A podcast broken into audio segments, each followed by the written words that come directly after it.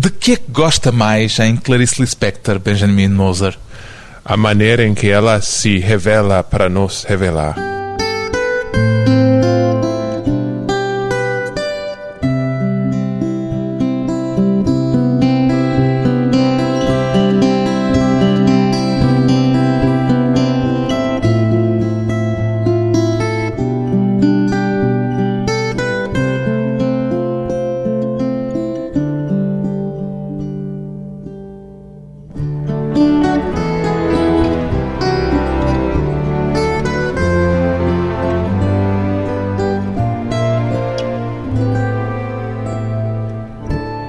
Benjamin Moser, 36 anos, escritor, biógrafo. Em que medida é que, no seu entender, as circunstâncias da vida de um escritor iluminam a obra desse autor, Benjamin Moser? No caso de Clarice Lispector, eu acho que a vida e a obra são inseparáveis. Eu acho que para todo mundo isso é verdade. A minha pergunta era mais em tese e não tanto no caso concreto da Clarice Lispector. Acredita que há sempre vantagem em conhecer a biografia de um autor? Sim, eu acho que sim. É sempre interessante se for um autor interessante, mas não é sempre a mesma coisa. Tem pessoas que não têm vidas muito interessantes, mas que têm obras muito interessantes, e não tem mal nisso, mas é a circunstância. E tem autores que são absolutamente fascinantes na obra e também na vida, e isso é o caso dela. Ganhamos sempre em conhecer a vida de um escritor para entender aquilo que ele escreveu? Nem sempre, mas eu acho que quando a vida se conta através da obra de maneira disfarçada, de maneira alegórica, sim, ganhamos. E eu ganhei muito no meu entender. Quanto mais eu entendi da vida da Clarice, mais eu entendia da obra. Não é para todo mundo, mas no caso dela eu acho que é. Eu comecei por aqui por lhe fazer estas perguntas porque houve um período, e ainda há hoje quem pensa assim, Sim. em que prevaleceu a ideia de que está tudo na obra, a biografia não interessa para se Sim. conhecer verdadeiramente a obra de um autor? Sim, eu acho que isso é uma teoria bonita. Mas na prática, por que, que escolhemos escrever sobre as coisas que escolhemos escrever? Eu acho que sempre tem uma parte pessoal nisso. Eu acho que sempre tem uma escolha pessoal. E além de, teoreticamente, pode ser verdadeiro ou não. Mas quem gosta de um artista tem essa sede, essa fome de querer saber mais. Quem produziu isso? De onde que ela vinha? O quem que era? E é uma curiosidade que talvez se satisfaça com mais informação ou talvez se fica querendo mais que não podemos ir além. Não há também qualquer coisa de voyeurista nisso? Sim, tem. Tem, mas é uma, uma tentação que temos como biógrafos que nos afastar disso. Eu tenho uma curiosidade imensa pela Clarice. Eu quero saber tudo. Eu até sei o tipo sanguíneo dela, que é B positivo para quem está a escutar, mas uh, eu não sei o meu próprio e tem uma coisa invasiva. Não tem dúvida. A gente está folheando por coisas que não nos interessam. Eu tinha, por exemplo, o, o livreto dos telefones dela Assim, eu fiquei vendo quem eram os amigos dela, onde que viviam, o que faziam. Um voyeur completo. Total. Mas do outro lado, se estamos a fazer isso para uma um meta sensacionalista ou se é justamente para chegar a um entendimento maior, o processo é diferente. Pois bem, o escritor americano Benjamin Moser é o biógrafo da escritora brasileira Clarice Lispector. O que é que o levou a dedicar-se assim tão intensamente a esse trabalho que o ocupou durante anos, creio, Benjamin Sim. Moser? Cinco anos e agora são sete anos de trabalho nela.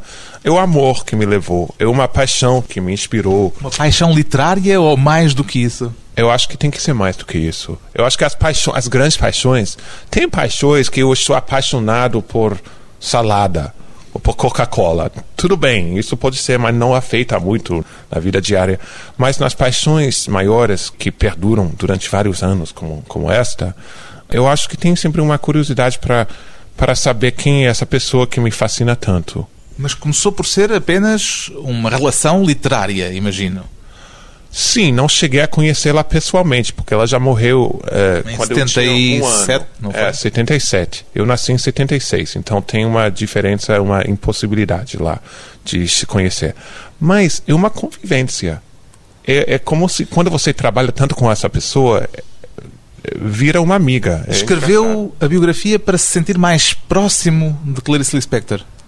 Não é para se sentir, porque eu já me sentia. É para entender essa pessoa que eu já conhecia pelas obras dela, pelos livros dela. Ela se revela totalmente na, na obra. E eu queria conhecer essa pessoa que, me, que tinha mexido comigo dramaticamente. A principal motivação foi a de se aproximar e conhecer dramaticamente essa personalidade e essa personagem eh, que o encantava de algum modo? Ou também houve uma componente virada para o público para partilhar um afeto literário muito profundo? Claro, os dois. A primeira, o primeiro motivo, eu, eu não sou publicitário, eu sou escritor eu não posso, eu não faço divulgação de imprensa, não é minha, não é o meu trabalho. É, mas eu tinha uma vontade enorme de tornar mais conhecida essa pessoa que por causa da, da língua portuguesa talvez ou da, da nacionalidade brasileira não estava conhecida como devia ser. No mundo anglo-saxónico não havia traduções, não havia um conhecimento havia, profundo da havia. obra havia algumas coisas, havia umas traduções boas, umas muito ruins, mas era uma coisa muito limitada a quem se interessava pela literatura latino-americana ou brasileira. Não era uma coisa do maior alcance. Estamos a falar de uma escritora que houve quem classificasse como, e ela própria, creio que também se chamou a si mesma, uma espécie de esfinge, o que é, imagino, um desafio tremendo para um biógrafo que tem de interrogar essa esfinge que, por natureza, terá poucas respostas para dar. Mas ela tem, só que são disfarçadas. Ela diz a certa altura: vai ser muito difícil alguém fazer minha biografia. Sentiu isso como uma espécie de repto, de desafio? Claro, claro. De desafio, mas também de quando as pessoas falam coisas assim, às vezes estão a pedir justamente o oposto do que estão a falar. Então, eu achei um desafio entendê-la, mas eu acho que eu consegui chegar mais perto dela, mas sem violar o mistério dela, a, a parte esfingética dela, pode dizer assim. Esfíngica, talvez. Esfíngica dela. Eu queria manter a esfinge intacta, porque o que... E é possível? É possível desbravar esse terreno todo e mesmo assim manter intacto o segredo central dela? Sim, sim, porque o segredo central dela é o mesmo segredo central de todo grande artista, que é o mistério de, de, da criação e de onde que vem esse desejo humano de, de criar. Mas ao mesmo tempo, para entender por que ela fez o que ela fez, biograficamente, sim, eu acho que podemos chegar mais perto, mas não queremos, a gente não está querendo revelar como uma. Explicar cada frase não, ou explicar cada não. romance. Eu, o que eu quero é levar as pessoas a encontrar as suas próprias explicações. Porque eu quero que as pessoas leiam ela, que elas conheçam ela e que, que cheguem mais perto. A história de Clarice Lispector tem muito de romanesco e a sua biografia salienta isso de uma forma muito intensa. Passou-lhe pela cabeça, em algum momento, escrever um romance com aquele material em vez de escrever uma biografia? É impossível. Eu vou explicar porquê. A vida de Clarice é exótica demais. Se você colocasse isso num romance, ninguém vai acreditar. Ninguém acreditava mesmo, porque tem tantas coincidências, tem tantas coisas estranhas que aconteceram realmente. No romance, você tem que manter a. A, a verosimilhança. Exatamente. E não tem na vida dela. É uma vida totalmente inverossímil. Então, você como romancista tiraria esses detalhes, você diria, não, ninguém vai acreditar. Dê-nos dois ou três exemplos de detalhes desses que se tornariam absolutamente inacreditáveis se estivessem num romance. Por exemplo, ela escreve a sua própria morte. E quando eu encontrei a da Estrela, que é a primeira coisa que eu li, que é a última coisa que ela escreveu, eu não sabia, eu senti um impacto, uma, uma bofetada na minha cara. E ela, eu entendi que ela, quando ela deixa a Macabeia morrer, ela está se despedindo. Ela diz isso. E poucos dias depois da publicação da morte desse livro, ela vai para o hospital, ela morre. E uma coisa, se você colocasse isso num romance, seria metafórico demais, seria estranho, seria exótico, seria pitoresco, mas não seria um fato da vida. Seria impossível, ninguém vai acreditar. Então, nesse sentido, tem muitas coisas na vida dela impossíveis, mas que de fato aconteceram. A Clarice Lispector era muito evasiva relativamente à sua própria história. Conseguiu perceber se por medo, por vergonha, porquê? A Clarice tem um começo de vida absolutamente trágica. Ela nasce na Ucrânia? Nasce na Ucrânia em 1920 como resposta mágica a um estupro da mãe dela, que tinha sido violada como muitíssimas judias naquela região, naquela época da Guerra Civil. Como resposta mágica? Como resposta mágica, porque havia uma crença de que uma mulher que teve a doença que teve a senhora Lispector, que era sífilis, podia se curar com a gravidez. Então, os pais dela, com essa esperança, concebem Clarice, que é uma coisa altamente perigosa. A maioria das crianças não sobrevivem a esse, a esse parto. Ela é uma resposta mágica e a obra dela inteira tenta tenta salvar por meio da palavra que ela fazia menina para salvar sua mãe contava histórias com finais mágicos para atrair algum anjo ou algum santo para que a mãe fique boa. E é isso que ela persegue ao longo da vida de escritora? É, porque Deus acaba não escutando ela. Deus mata a mãe dela quando ela tem nove anos. E ela, por vingança, abandona Deus, mata Deus. Mas ela tem uma fome de Deus, uma vocação mística. Então a escrita dela é uma busca prolongada espiritual de chegar a, ao mesmo Deus que ela tinha matado por vingança. Um mistério que começa a revelar-se um pouco, conhecendo alguns dos detalhes da biografia de Clarice Lispector. Depois de uma breve pausa, voltamos com Benjamin Moser e Clarice.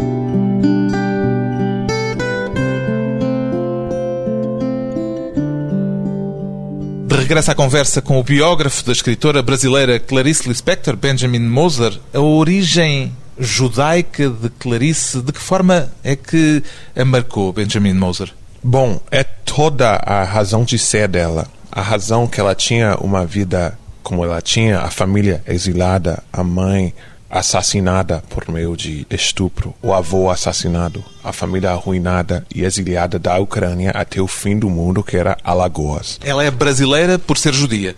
É, senão não teria ido para o Brasil. Não teria ficado em casa. Mas a perseguição leva essa família que não são, faz questão de dizer, não são imigrantes, como os portugueses que foram abrir uma padaria no Rio de Janeiro. Eles foram como refugiados que não tinham para onde ir. E ela acaba lá é a experiência de perseguição e de exílio, que é a experiência judaica por excelência, ela tem sempre presente na mente dela. Ela tinha uma consciência aguda dessa origem judaica? Tinha, claro. Ela se criou num ambiente totalmente judaico, no Recife, no bairro da Boa Vista, que era quase só de judeus, até a morte da mãe. Depois eles foram para o Rio de Janeiro quando ela já era adolescente. E a partir daí já não viveu com judeus, então, mas tinha muitos amigos.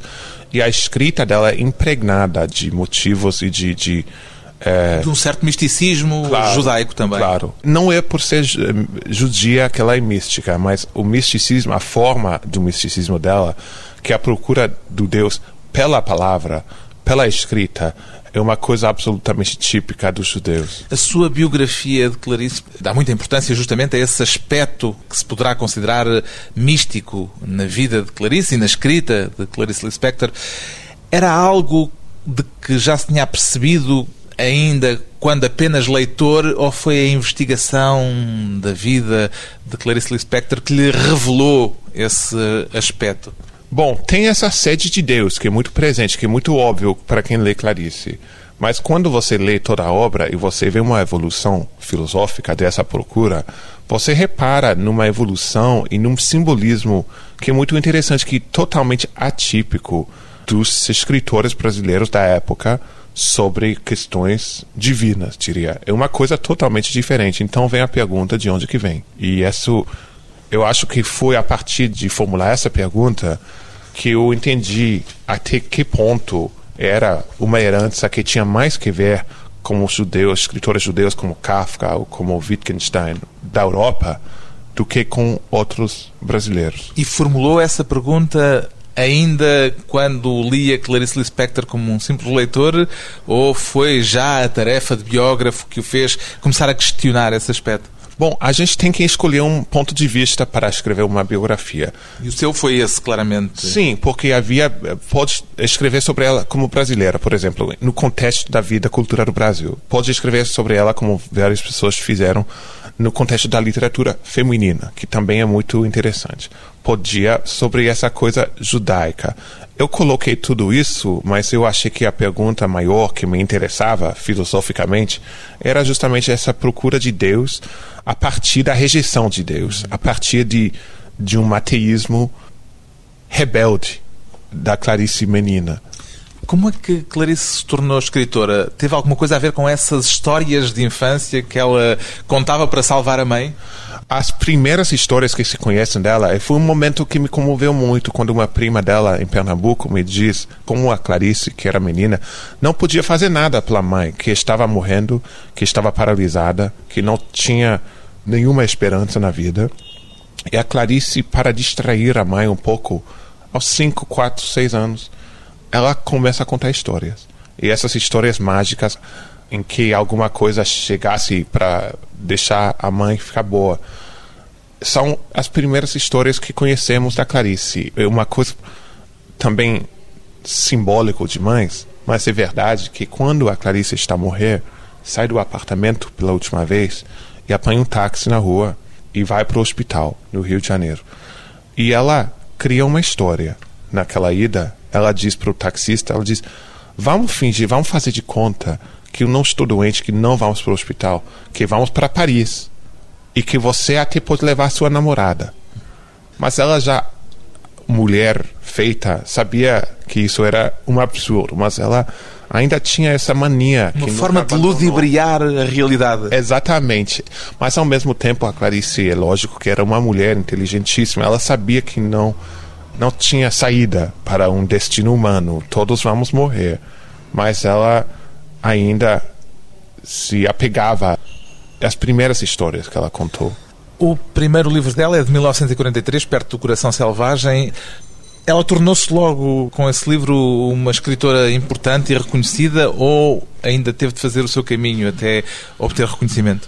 Bom, os dois, porque, primeiro, Perto do Coração Selvagem, lendo as críticas desse livro de 43, 44, de todos os estados do Brasil, durante dois anos havia artigos quase semanais sobre esse livro que chocou a inteligência brasileira. Os detratores dela diziam que ela era hermética. Sim, sim, sim. Dizem isso.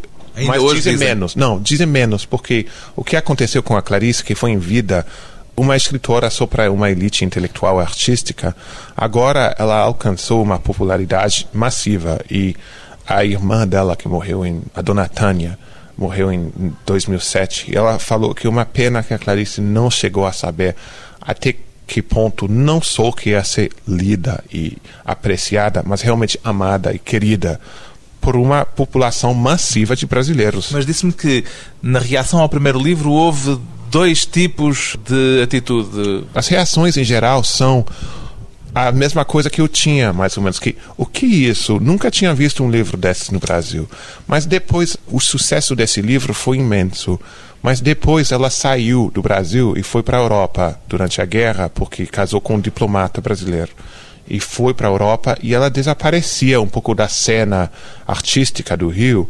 E ela teve muita dificuldade em publicar os livros seguintes. Isso afetou ela muito e ela acaba por voltar ao Brasil. Foi esse afastamento que fez com que se começassem a criar lendas à volta dela ou houve outras razões para isso? É a figura mais lendária, talvez, do Brasil. É uma pessoa, até as pessoas até rezam a ela. E foi desde o início, porque ela era fisicamente muito estranha no Brasil. Ela era muito bonita, muito alta, loira, linda, falava com um sotaque muito esquisito que ninguém está de acordo de onde que vem esse sotaque, se era judeu, se era pernambucano, se era isso ou aquilo. Ela era uma aparição. Um sotaque que ela tentou, a certa altura, até corrigir. Tentou, tentou. Tem um médico fonio, fonoaudiólogo, como se diz isso, que trabalha com fala. E ele chegou a corrigi-lo, mas ela diz: Eu não gosto de perder minhas características e voltar a falar do jeito estranho que tinha. E então voltou a falar do jeito estranho? Voltou, voltou, voltou. Porque ela era uma figura única. As pessoas procuravam explicações, como as pessoas na, na antiguidade, por exemplo, procuravam explicações para fenômenos naturais estranhos, fora de comum, de terremoto e tal. Tentaram explicar Clarice, a furacão Clarice, e essas, a esfinge, o monstro sagrado mas ela era muito reservada, escondia-se muito da sociedade brasileira? Eu acho que finalmente ela acabou se afastando, porque ela achou que as pessoas não iam entender. Ela não gostava da mitologia que se criava ao redor dela. Chegou a haver lendas do tipo que era um homem e não uma mulher. Que era tudo, de tudo, absolutamente tudo. Bom, quando ela voltou do Brasil, já não tinha muita gente que falava que ela era homem. Isso, pelo menos, acabou mais depressa, mas os, os outros e ainda florescem no Brasil. Eu ouço as coisas mais estranhas. Qual foi a mais estranha que terá ouvido? Ah, não. Essa semana, na internet, eu tenho o alerta do Google, do, da Clarice. Eu vejo tudo que se escreve sobre ela. Alguém falou Clarice Lispector quase se prostituía de tantos casos comuns que ela teve. Bom, a Clarice, que se sabe, que eu sei que investiguei a vida dela durante muitos anos, ela foi casada com um homem, depois teve um caso, depois de separar do marido. Então, são um total de dois amantes numa vida de quase 60 anos, que não é recorde nenhum. Mas eu escrevi isso, isso é conhecidíssimo. Mas a mitologia, e sabe como é, a internet fica pior ainda. Claro, começa a circular tem... e não para de circular mais. E ela falou a certa altura, havia um comentário desagradável que apareceu no Jornal do Rio, e alguém perguntou: o que, que você diria à pessoa que falou isso sobre você? Ela falou: olha, se escrever sobre mim é Clarice com C e não com dois S's. Era a única coisa que ela queria ver. O resto, ela desistiu de tentar corrigir, porque a coisa não ia parar de jeito nenhum. Ao escrever a biografia de Clarice Lispector, não se lhe colocou um problema ético, digamos. No fundo, o que o Benjamin teve a fazer foi a desenterrar exatamente aquilo que ela levou a vida inteira a tentar enterrar e a tentar esconder. Ela se revelou mais do que qualquer outro escritor do século XX, na minha opinião. Ela falou de si própria de uma maneira absolutamente dramática. E ela se escondia, eu acho, para se proteger.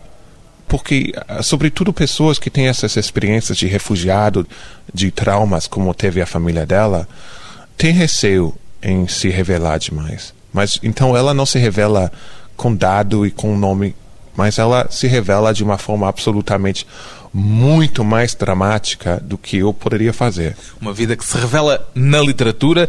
Depois de mais um curto intervalo, voltamos com Benjamin Moser e a memória de Clarice Lispector.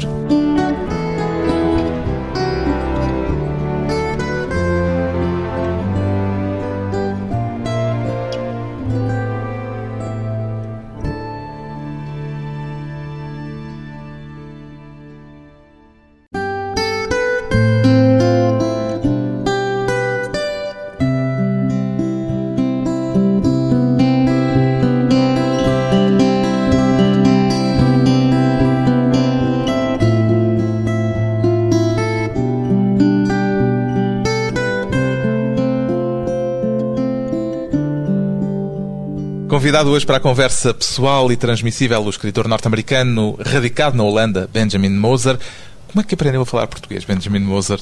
Eu aprendi na faculdade nos Estados Unidos por uma coincidência que eu estava a estudar chinês, que eu achei que ia ser a paixão de minha vida. Adorei a China, eu ia fazer, me dedicar à sinologia totalmente. Só que em poucas semanas eu me dei conta de que isso era uma impossibilidade, aquela língua. E não, não entrava. Então... Clarice Lispector teve alguma coisa a ver já com essa mudança ou nem por não, isso? Não, não, não. Eu queria fazer outra língua. Eu tinha que fazer outra língua. E tinha vagas na aula de português. Então eu fui para lá e eu aprendi o português nos Estados Unidos. Depois eu fui para o Brasil. Portanto, só depois disso é que descobriu a obra de Clarice Lispector? Não, eu descobri antes, porque eu continuava a fazer cursos de português e de literatura brasileira portuguesa. E depois eu li A Hora da Estrela, num desses cursos de literatura que era a literatura obra fascinado. pequena. Não, nunca mais do que fascinado. Eu fiquei apaixonado mesmo e nunca deixei de ser aquele primeiro impacto. Eu me lembro como a gente se lembra da primeira vez que vemos uma pessoa amada, lembramos para sempre. Nunca me livrei dela, nem quero. Houve quem escrevesse a respeito de Clarice Lispector que ela é o Kafka da literatura latino-americana. Concorda com a afirmação? Eu acho que eu fui a pessoa que falou isso, talvez. Talvez outras pessoas tenham feito esse vínculo com Não a... foi também o Gregory Rabassa, o tradutor? É, não, é, ele, ele falou que ela era aquela rara pessoa que se parecia com Marlene Dietrich e escrevia como Virginia Woolf também. E a Kafka, a comparação kafkaesca... É sua. É, também, mas porque ela tem o, o, o talvez o, o, romance mais de maior impacto dela é o Paixão Segundo GH, que é uma coisa absolutamente forte, em que uma dona de casa da classe alta do Rio de Janeiro acaba ao cabo de uma crise mística por comer uma barata. Então já a barata é um símbolo mais famoso de Kafka, é o símbolo mais famoso da Clarice. Mas tem mães. É, é esse, essa... Houve quem a comparasse, por exemplo, a James Joyce. Sim, sim. Ou seja, as comparações não acabam, apesar de serem comparações com autores totalmente distintos. Quer dizer, sim. Joyce, Mas Kafka, Joyce era mais Virginia estilo. Woolf. Joyce era mais o estilo modernista. E ela não gostava da comparação com Virginia Woolf porque ela diz que não perdoava o fato da Virginia Woolf ter se suicidado. Ela diz: o triste dever é ir até o fim. Mas ela não gostava dessas comparações. Tem coisas interessantes nessas comparações, mas do outro lado, ela era uma escritora, uma artista muito única. E eu acho que quem gosta dela entende disso. Mas com Kafka é interessante porque Kafka também vem do mundo judaico da Europa Oriental. É o mundo sem Deus. Mas Kafka fica batendo na porta sem resposta. E Clarice finalmente encontra uma resposta. Uma das questões centrais ao longo da vida de Clarice Lispector foi a de determinar em que medida é que ela é 100% brasileira. Foi uma questão sempre muito debatida. O que é que conclui depois deste estudo profundo? Os brasileiros sempre viram ela como estrangeira é uma coisa que magoava ela muito, porque ela, apesar de ter nascido na Europa, ela chegou com pouco mais de um ano de idade. Então ela passou a vida inteira no Brasil. Mas, do outro lado, ela é o momento mais ilustre, na minha opinião, da literatura brasileira do século XX. Mas, do outro lado, os brasileiros têm razão de terem visto uma pessoa incomum dela. Eu acho que tem muito a ver com esse passado sangrento o Brasil tem uma literatura de miséria, de pobreza, mas não é a miséria judaica da Europa Oriental, é outra coisa, é o sertão, é a favela, não é pogrom, não é uma aldeia judaica da Ucrânia. Então era difícil as pessoas talvez entenderem isso. Ela tinha sobre si própria algum sentimento de exclusão social? Ela veio de uma família totalmente estrangeira, ela cresceu muito pobre, mas ela se educou. Era uma das mulheres mais cultas do Brasil da geração dela.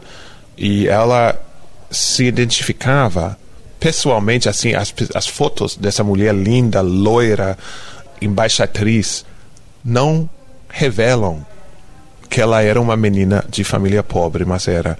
E ela sempre se identificava com o excluído. E eu acho que quem já se sentiu estrangeiro, ou excluído, ou esquisito, pode se identificar com ela, sempre. Há um texto dela de elogio aos bobos, o que talvez tenha a ver com isto que estamos a dizer. Haveria nela uma nostalgia também de uma certa inocência perdida. E que remete para essa exclusão, para esse afastamento da maioria? Claro, ela não queria, ela era muito inteligente, é claro, ela era muito formada, uma das primeiras jornalistas mulheres do Brasil, uma esposa de diplomata, viajada, falava várias línguas, mas ela entendeu que a sabedoria verdadeira não era wikipédica, diríamos. Não era isso, era não era de saber fatos, era de chegar a um conhecimento de si próprio. E isso era a meta, diria, metafísica ou mística dela. Vale a pena ficarmos com esse texto intitulado Desvantagens de Ser Bobo, na leitura da atriz Araci Balabinian. O bobo, por não se ocupar com ambições, tem tempo para ver, ouvir e tocar no mundo.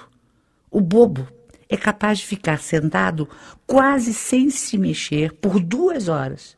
Se perguntado por que não faz alguma coisa, responde: Eu estou fazendo, estou pensando. Ser bobo às vezes oferece um mundo de saída, porque os espertos só se lembram de sair por meio da esperteza. E o bobo tem originalidade, espontaneamente lhe vem a ideia.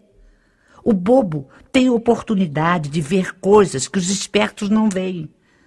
Os espertos estão sempre tão atentos às espertezas alheias que se descontraem diante dos bobos. E estes os veem como simples pessoas humanas. O bobo ganha liberdade e sabedoria para viver. O bobo nunca parece ter tido vez. No entanto, muitas vezes, o bobo é um Dostoiévski. A desvantagem, obviamente. Uma boba, por exemplo, confiou na palavra de um desconhecido para a compra de um ar refrigerado de segunda mão. Ele disse que o aparelho era novo, praticamente sem uso, porque se mudara para Gávea, onde é fresco. Vai a boba e compra o aparelho sem vê-lo sequer. Resultado: não funciona. Chamado um técnico, a opinião deste era a de que o aparelho estava tão estragado que o conserto seria caríssimo. Mais valia comprar outro.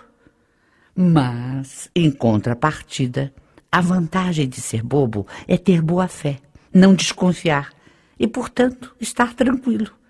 Enquanto o esperto não dorme à noite com medo de ser ludibriado, o esperto vence com úlcera no estômago. O bobo nem nota que venceu. Aviso: não confundir bobos com burros.